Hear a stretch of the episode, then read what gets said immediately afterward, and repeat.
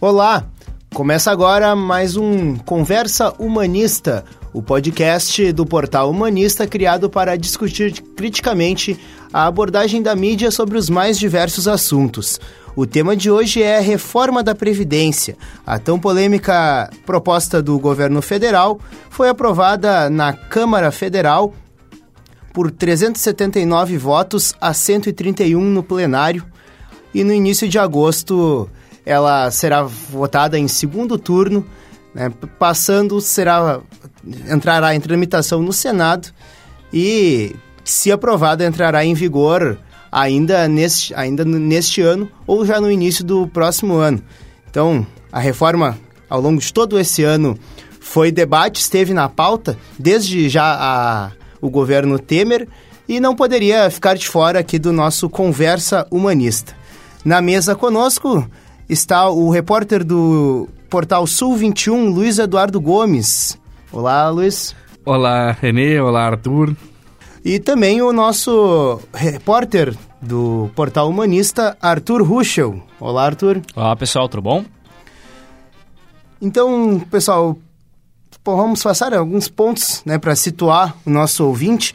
Um dos principais pontos da, da reforma da Previdência, né?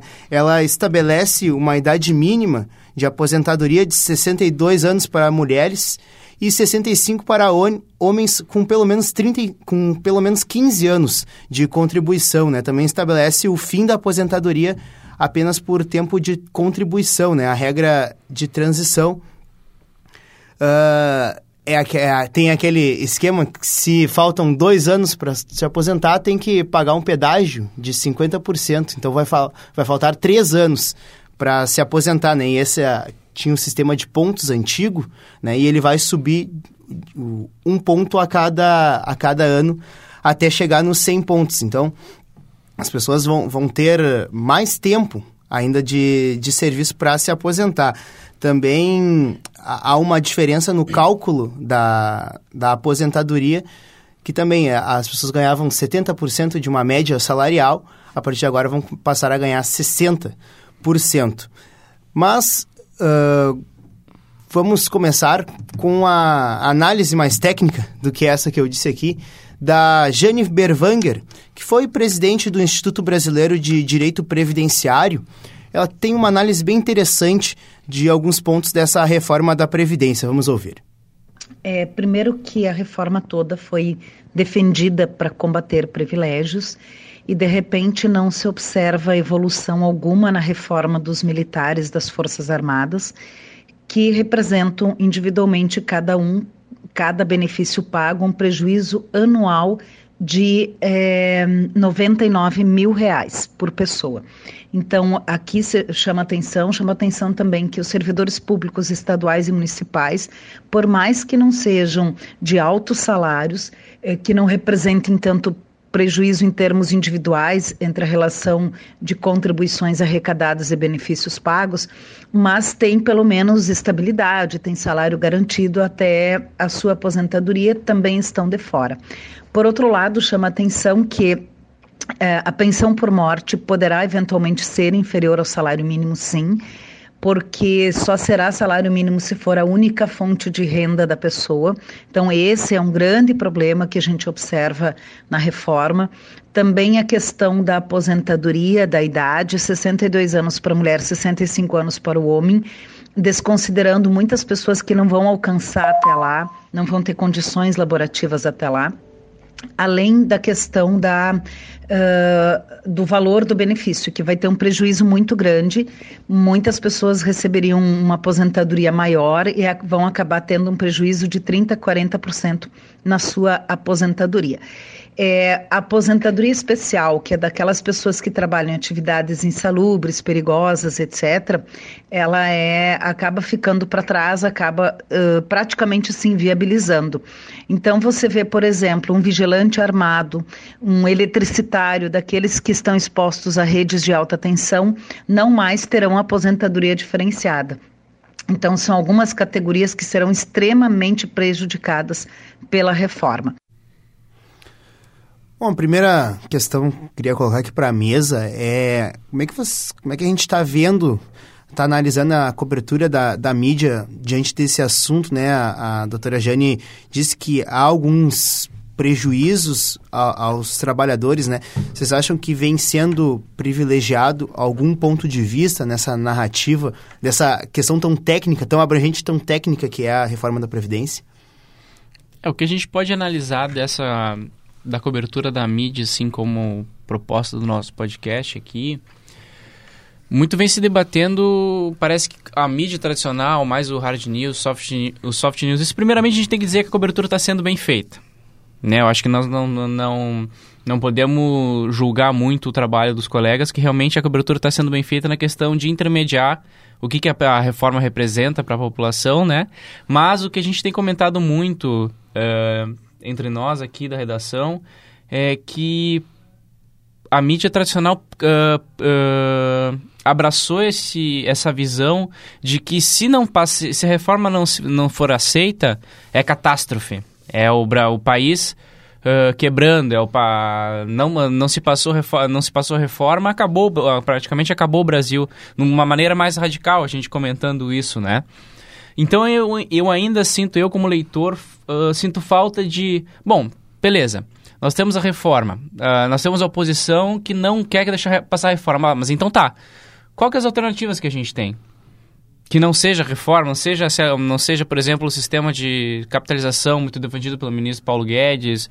Uh, são pontos que eu acho que a, que a mídia pode ter se, uh, deixado em, uh, em aberto ainda para a população que não se, não se, uh, não se adequou ainda ao, aos verdadeiros, vamos dizer assim, as verdadeiras consequências que pode trazer essa reforma. Então, eu ainda senti muito falta de, bom, qual que é as alternativas que a gente tem?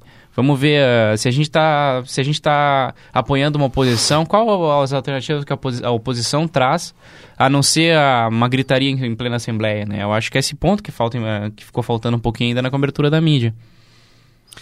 É, é, eu concordo com, com o Arthur, eu acho que assim, que do ponto de vista de serviços, né, foi feito um trabalho da mídia dizer, ah, isso mudou, vai mudar isso e tal. Eu acho que isso não foi muito bem feito na questão da capitalização, sabe? Eu acho que, uh, que na verdade, muito poucas pessoas entendem ainda o que é capitalização, né? Mas, enfim, como isso acabou caindo, né, da, do, te, do texto base que foi aprovado na Câmara, eu acho que, enfim, isso acaba, podemos daqui a pouco deixar um pouquinho de lado uma análise sobre isso, né?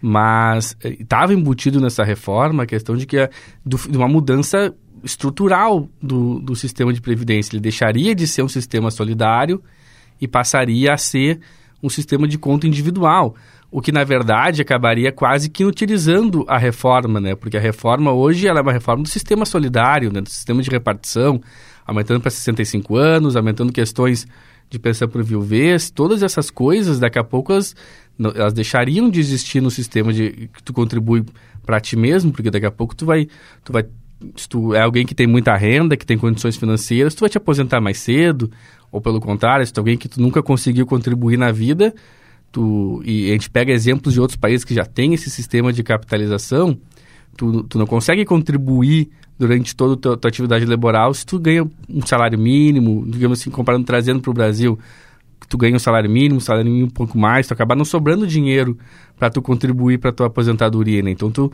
tua aposentadoria, na verdade, não vai ser aos 65 anos, vai ser aos 70, 75, né? Mas, enfim, esse assunto acabou caindo e, né, então dá para dá para digamos assim, perdoar, digamos assim, a cobertura por não ter explicado muito bem, porque ele acabar, não, vai, não vai acabar entrando em vigor. Mas, da mesma forma, né, a gente não viu como o Arthur disse, um contraponto de verdade para a reforma. A gente vê muitas opiniões, sempre quem fala nas, nas matérias da, da, da, mídia tradicional, em geral é alguém do governo, enfim, alguém do, algum deputado da oposição, algum parlamentar, mas ele é sempre embasado por um ponto de vista técnico por algum representante do mercado, né? por alguém que vai dizer, ah, do ponto de vista fiscal é necessário, é importante, é, senão o Brasil vai quebrar, enfim. Só que a gente também não tem uma, um, um, um, contraponto para dizer não só tá, quais seriam as alternativas, mas para dizer quais são os impactos dessa reforma na vida do, do brasileiro. Acho que isso não, não ficou muito claro para as pessoas. Por exemplo, a questão da pensão por viuvez. Sabe? Uh, hoje tu pode acumular a, a, a, tua aposentadoria com a pensão por viuvez. Aí tá dizendo, ah, isso é um privilégio, isso é um privilégio. Mas isso para a maioria das, da, das mulheres que ficam viúvas, enfim, para quem, quem fica viúvo, isso representa, na, na grande maioria dos casos, dois mil reais, dois salários mínimos. Tu vai estar tá limitando a pessoa a um salário mínimo, daqui a pouco essa pessoa tem dois, três filhos, porque a viúva não é só quem está... A, a, enfim, a viúva daqui a pouco é uma pessoa que tem, tem três filhos e vinte e poucos anos, entende? A pessoa que vai ter a vida inteira que vai ter que se... Uh, vai ter aquela pensão, enfim, enfim que, construiu uma uma, uma tipo, teve uma expectativa de vida para contar com o salário do marido, salário da esposa, enfim, casos teve, e casos. Exatamente, né? constituir uma família e daqui a pouco perde esse benefício, né? Enfim. É, essa sobre essa questão da, da capitalização que o Arthur falou, é, realmente eu concordo que houve pouca explicação e, e também é, ela ela já foi aplicada em outros países, né? E o exemplo desses outros países foi pouco debatido, né? Eu, eu, não, eu não vi, assim, um, um debate...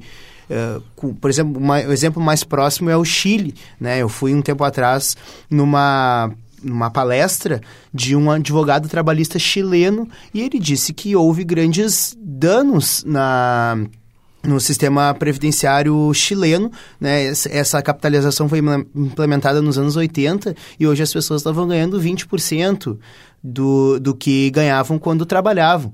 Então, ele, ele, ele deu um cenário até um tanto catastrófico, né, sobre essa questão da capitalização. E foi uma coisa que não foi muito debatida, né? Uh, sobre essa questão de alternativas, a gente tem mais uma participação da Jane Berwanger, onde ela, ela, ela analisa também que outras, quais são as alternativas à reforma que não esse plano que está em tramitação na Câmara Federal?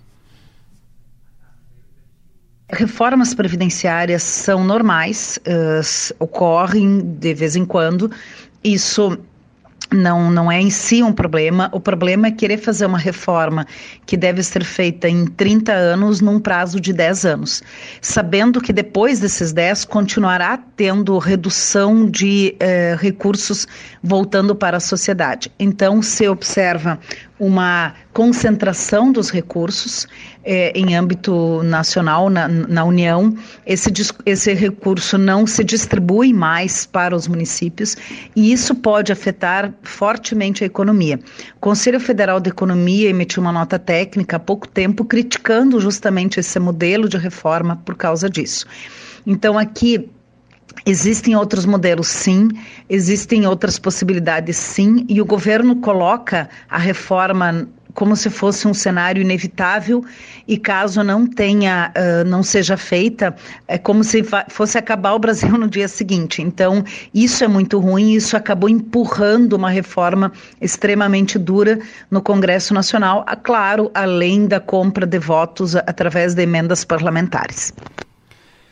É essa essa questão da, da essa por vezes polarização que, que existe é, é uma questão muito discutida, né, e, e, muito discutível, porque parece que se, se você não é a favor da reforma, você é de esquerda. Se você é a favor da, da reforma, você é de, é, é de direita. É de extrema então, direita. É, né? então fica, fica um, o jornalista fica nesse meio, então ele não sabe. Se, aí você vai ouvir um especialista, um, um economista ou, ou, um advogado trabalhista, e se ele explica. Uh, um viés mais favorável, ele é um, um advogado, ele é uma, um profissional que que tem ideias uh, simpáticas à direita. Se ele explica que vai ter muitos prejuízos aos trabalhadores, ele é um advogado uh, com ideias à esquerda. Então, como é que fica o jornalista nessa,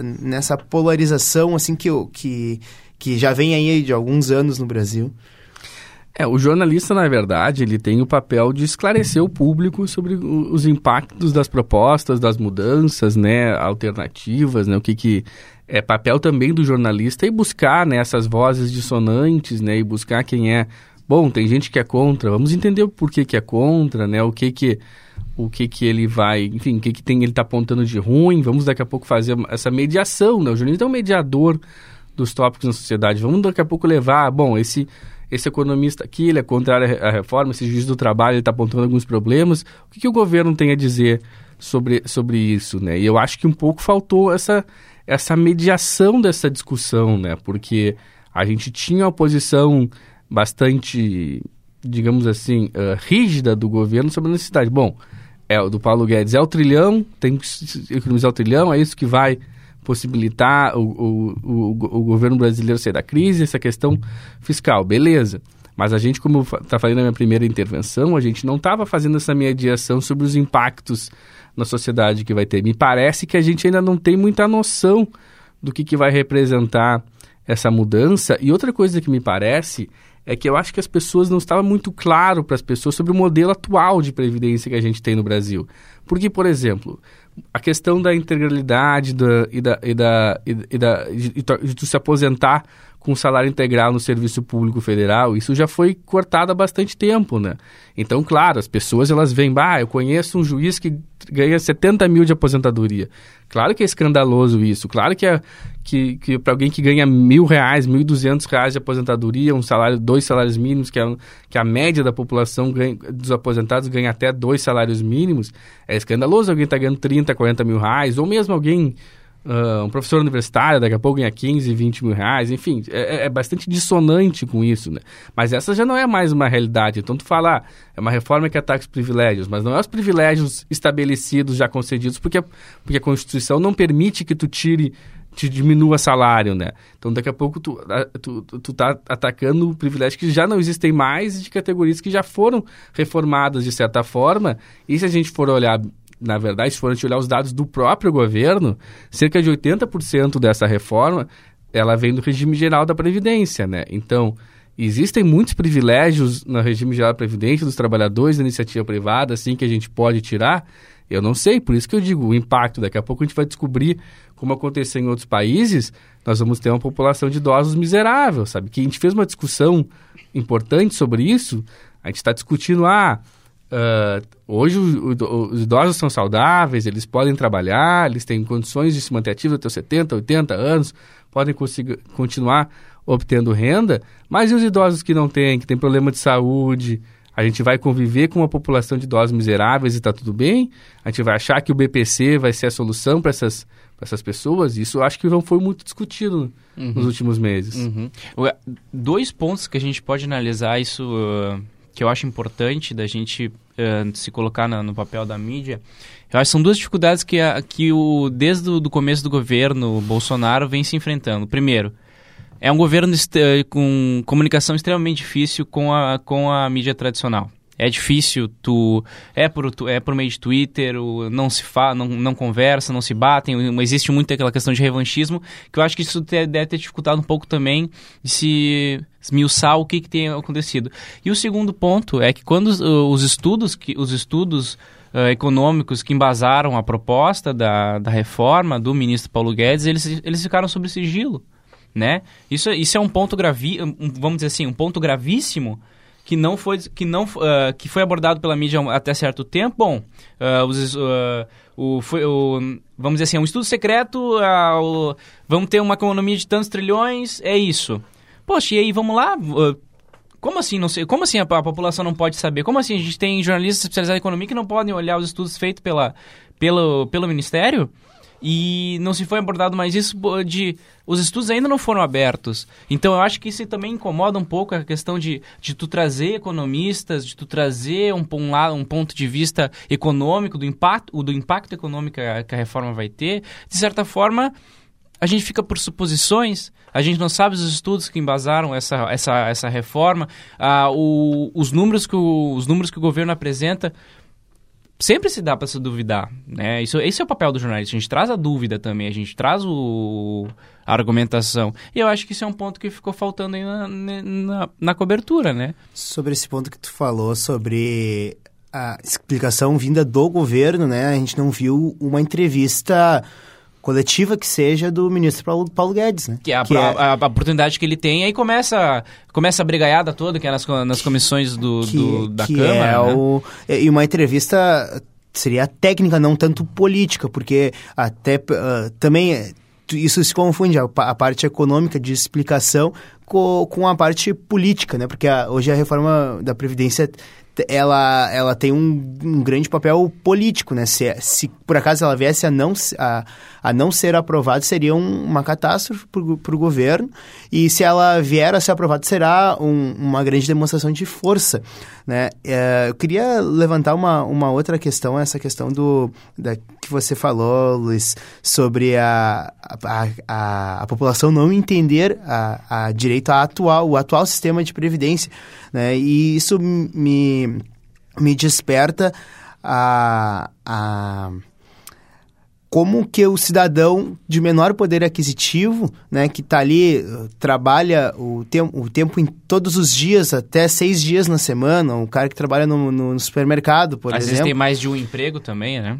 É, co como que ele recebe essa, essa discussão da reforma da Previdência. Porque é, é todo dia ligando a TV ou, ou abrindo portais de internet e tem sempre o aspecto político, né? Às vezes tem um entenda a reforma da Previdência.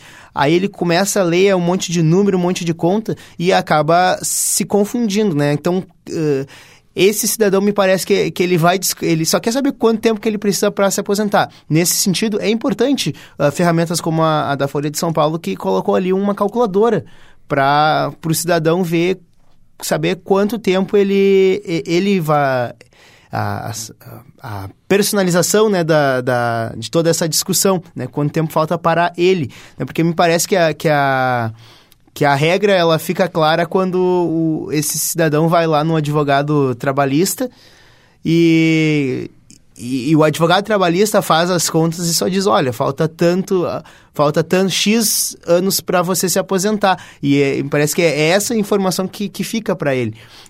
E, e imagina, então, para um cidadão que fica, satis, fica satisfeito ou se dá por... Uh, por informado com essa informação do, do lado do, do, do contábil lá do, do advogado trabalhista, né, como é que ele vai entender toda essa, essa situação que é, que é uma, uma coisa complexa, né? E aí a gente tem um problema que não é daí, não é uma, um problema, uma culpa, digamos assim, dos veículos tradicionais, ou dos veículos alternativos, enfim, da imprensa, mas é de uma característica de como a população consome informação hoje, né?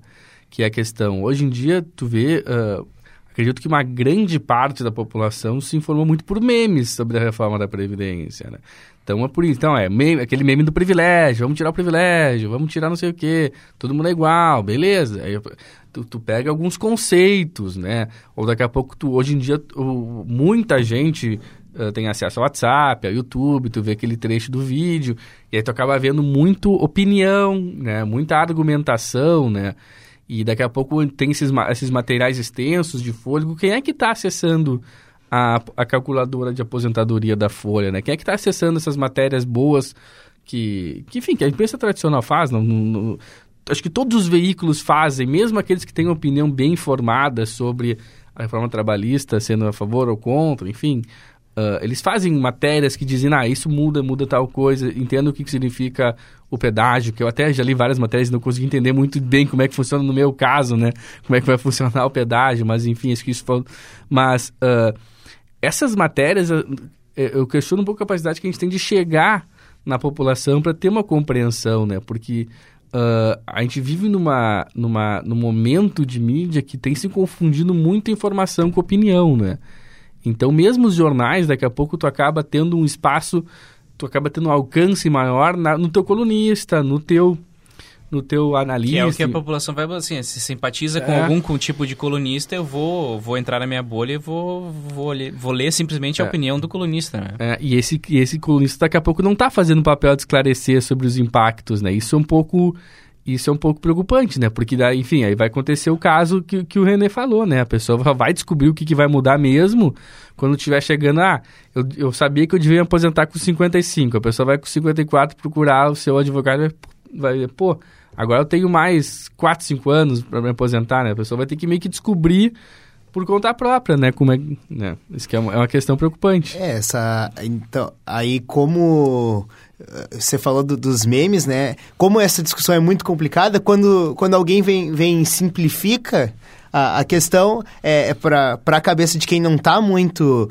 familiarizado com o assunto, fica mais fácil de, a, de a, aprender, compreender essa, essa simplificação que às vezes é que é coisas do tipo vai acabar com os privilégios, vai uh, acabar com os salários das aposentadorias é. milionárias dos é, grandes e fica juízes. aquela batalha de hashtags, né? É, é, é, um trilhão sem privilégios contra vou trabalhar até morrer, né? Que também, é, mesmo a, a, quem é contra a reforma também não ajuda nada de, de, fazendo uma, uma campanha só de memes, né? De, é, contrária, né? Teve outra coisa que teve, uh, foi aprovada recentemente também a reforma trabalhista, né? Que aí é, é é, é, outro aspecto, mas também ela foi aprovada e ela, ela sumiu da, da mídia, não sei, não lembro exatamente há quanto tempo ela foi aprovada. Foi em novembro de 2017, ela entrou em vigor, foi um pouco antes que ela é, foi aprovada. Então aí nós estamos há, há cinco meses de completar dois anos, né? E que balanço pode ser feito dessa reforma? Ela, ela pode... Uh, ter a, a, alguma relação com a, com a reforma da Previdência, uh, não se tem um, um switch a respeito dessa, dessa reforma trabalhista, né? É, e tem uma, tem uma questão que é muito importante nesse ponto, porque assim, a gente tem visto uh, devagarinho a recuperação do desemprego a, abaixo do que foi prometido durante a reforma trabalhista, mas também tem uma, uma recuperação muito... Uh, ela é maior no emprego informal, que é o trabalhador que não contribui com a Previdência, né? Então, essa ligação também não foi feita, não foi muito... Porque assim, não adianta tu, tu gerar uh, empregos informais, uh, não, não, tu adianta tu reformar a Previdência se só o que tu vai gerar a partir de agora são empregos informais. Porque tu vai criar um rombo maior, né? É aquela questão. O mais importante da Previdência, no sistema de repartição, é tu ter o maior número possível de pessoas contribuindo com as pessoas já aposentadas. Então, claro, se tu aumenta a idade da aposentadoria, tu vai tornar, tu vai tornar mais, tu vai postergar a entrada desse trabalhador da ativa no hall de pessoas que passam a receber. Mas se também, se tu está diminuindo as pessoas, a população economicamente ativa da contribuição, indo para o mercado informal, pessoas que geralmente não contribuem, contribuem menos, porque é difícil tu contribuir. Tu não, se tu tem um trabalho informal, mesmo que tu tenha um bom rendimento, tu não vai contribuir lá os 8, 12, 13% com a Previdência, né? Tu vai contribuir o que tu puder para garantir a tua aposentadoria, enfim, tu não vai ter essa disciplina, né? Ou daqui a pouco tu vai contribuir, bom, eu vou contribuir um pouquinho, e se eu tenho um salário bom, vou contribuir daí sim com, com fundo privado de, de, de Previdência. Tu não está contribuindo com, a, com o sistema geral, né? Então essa é uma discussão que não foi muito feita, né? E é, e é um dos aspectos mais importantes da Previdência, né? Quem é que está financiando a Previdência, né? E ainda mais, qual é o estímulo que um jovem que hoje tem 15 anos, que está começando a trabalhar e vai ter, bom, eu com 15 anos, eu vou contribuir com a Previdência se eu só vou me aposentar daqui a 50? Faz sentido? E, na verdade, tu gostaria de ter um sistema de Previdência que fizesse sentido, porque a pessoa desde sempre contribuísse, né? Eu acho que essas perguntas um pouco das... Tá, e agora? O que, que nós vamos fazer também para lidar com a Previdência? Que a Previdência é uma questão que ela vai estar sempre evoluindo, né? Já se fala da necessidade de fazer uma nova reforma daqui a alguns anos é, uma, é algo que é impactado pelas dinâmicas da sociedade, mas não é só impactado pelas dinâmicas de aposentadoria, também pelas dinâmicas do mercado de trabalho, né?